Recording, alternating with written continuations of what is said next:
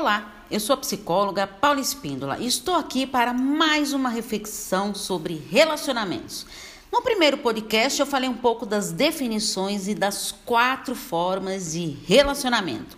Hoje eu sugiro que você reflita um pouco mais sobre cada uma das formas de relacionar-se. Primeiro pense em seu relacionamento profissional. E se você ainda não trabalha, pense em seu relacionamento escolar, por exemplo.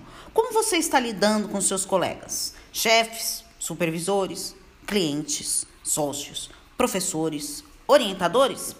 E como ser bem-sucedido profissionalmente? Você se sente bem-sucedido? E para que isso aconteça, você precisará ter equilíbrio pessoal, profissional, ter qualidade de vida e autoconhecimento. E seu relacionamento de amizade? A amizade verdadeira deve fluir naturalmente, não dá para ser imposta. Os verdadeiros amigos compartilham assuntos pessoais, esperando a opinião do outro e estão sempre prontos para ouvir. E quem nunca precisou de um ombro amigo para desabafar? E como está sua relação familiar? O relacionamento familiar é fundamental para o indivíduo, porque é no ambiente familiar que se desenvolvem as estruturas psíquicas do ser humano, formando a identidade e o amadurecimento emocional para enfrentar os desafios da vida. Mas como todo e qualquer relacionamento também passa por vários conflitos entre o casal, entre os pais e filhos e principalmente entre irmãos, não é mesmo? Os vínculos afetivos, eles devem ter a base familiar para buscar o nosso equilíbrio pessoal. E você, está contribuindo para a harmonia familiar? Será que a culpa é sempre dos outros? Reflita e reveja a sua postura. E por fim, o relacionamento amoroso. Esse requer interesse, disposição e vontade de ambos. O importante é o casal estar sempre se esforçando para melhorar e aperfeiçoar o seu relacionamento. Quando não existe esse esforço de ambos, o relacionamento pode ir esfriando. Isso vai frustrando e muitas vezes amargurando os nossos sentimentos. E você? O que está fazendo para investir e melhorar o seu relacionamento amoroso? Sei que neste tempo de crise financeira do país traz muito desgaste para vários relacionamentos. Eu recebi muitas perguntas sobre os conflitos nos relacionamentos devido a crises financeiras e muitas vezes até desemprego. Então estou preparando um vídeo para o canal do YouTube Paula Espíndola Psicóloga para responder mais questões sobre relacionamentos. Afinal, estou te aguardando lá também. Lembre-se de se inscrever no canal do YouTube Paula Espíndola Psicóloga.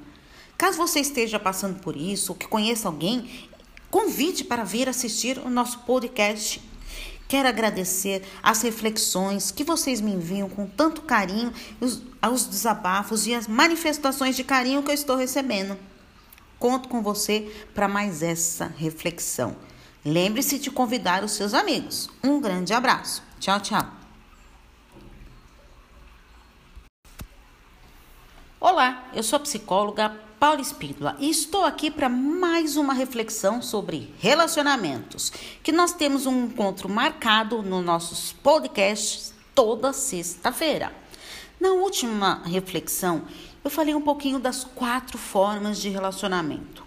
E os tipos de relacionamento? Você conhece? Hum, esse é um assunto um pouco polêmico, mas eu acho que vale a pena refletir, porque são muitas pessoas com diferentes pensamentos e ideias sobre a vida. Existem vários tipos de relacionamento, mas eu separei os mais comuns e vou explicar um pouquinho sobre cada um deles. Vamos lá? Está preparado para isso? Relacionamento aberto. Quem nunca ouviu falar nesse tipo de relação? Esse relacionamento também é conhecido como poliamor e possui algumas características, como o casal concorda em se relacionar com outros parceiros, mesmo estando numa relação. Não existe exclusividade. Devem ser estabelecidas as regras nesse tipo de relação, pois ambos devem concordar e, acima de tudo, ter jogo aberto. Afinal, é um relacionamento aberto. Agora você pode estar se perguntando: como assim? Esse tipo de relacionamento ocorre por questão de gosto, estilo de vida e é mais comum do que você possa imaginar. Você se enquadra nesse tipo de relacionamento? Já o relacionamento dos grudados são aqueles casais que estão sempre juntos, parecem sombra. Onde um está, o outro também está lá. O maior problema é que não conseguem sair separados, acabando ficando dependente do outro. Neste relacionamento falta espaço da sua individualidade, que deve ser respeitado. Dê espaço para suas atividades individuais, atividades do parceiro e, é claro, também deve ter atividades em comum. Você se vê dependente do seu parceiro ou você o sufoca? Pensa bem. E quem nunca ouviu falar de relacionamento enrolado? Hum, são aqueles casais que não assumem a relação e, quando se veem, resolvem ficar juntos. O maior problema é que, na maioria das vezes, um dos parceiros quer assumir a relação, entrando em conflito, porque cada um não quer. Dois não se juntam, não é mesmo? Ambos têm que querer. Então, quando um não quer, não tem. Não tem como ter uma relação com uma pessoa não querendo. E muitas vezes o parceiro não consegue assumir a relação por medo do controle, das cobranças e de perder a sua independência. Você já ouviu um relacionamento assim? Você já viveu essa situação? Ou você está vivendo? Na próxima reflexão, eu vou falar mais um pouquinho desses tipos de relacionamento, outros quatro tipos. Mas por enquanto, pense e reflita. Você já viveu algum desses relacionamentos? Lembre-se, temos que encarar o relacionamento que somos capazes de suportar. Um grande abraço. Tchau, tchau. Olá, eu sou a psicóloga Paula Espíndola e na nossa última reflexão eu pedi para você fazer um exercício sobre relacionamento consigo mesmo. Recebi muitas reflexões e muitos passos para mudanças. Isso mesmo, coloquem em prática e parabéns. Agora acho muito importante falar um pouquinho da autoestima. Ouvimos muitas pessoas falando por aí da tal da autoestima. Mas afinal, o que é autoestima? Autoestima é como eu me percebo, gostar de si mesmo, ter amor próprio, relacionar-se bem com você e, acima de tudo, se valorizar. É a imagem que temos de nós mesmos, tanto física como emocional. Muitas vezes nos preocupamos só com a beleza externa, esquecendo do lado emocional, que pode nos prejudicar muito se não for bem cuidado. Quando não se consegue atingir uma boa autoestima, sofremos com algumas características da baixa autoestima, que são insegurança, dúvidas constantes, incertezas de si, perfeccionismo por não se permitir errar, não se sentir capaz de realizar o que se propõe a fazer. Mas como mudar isso?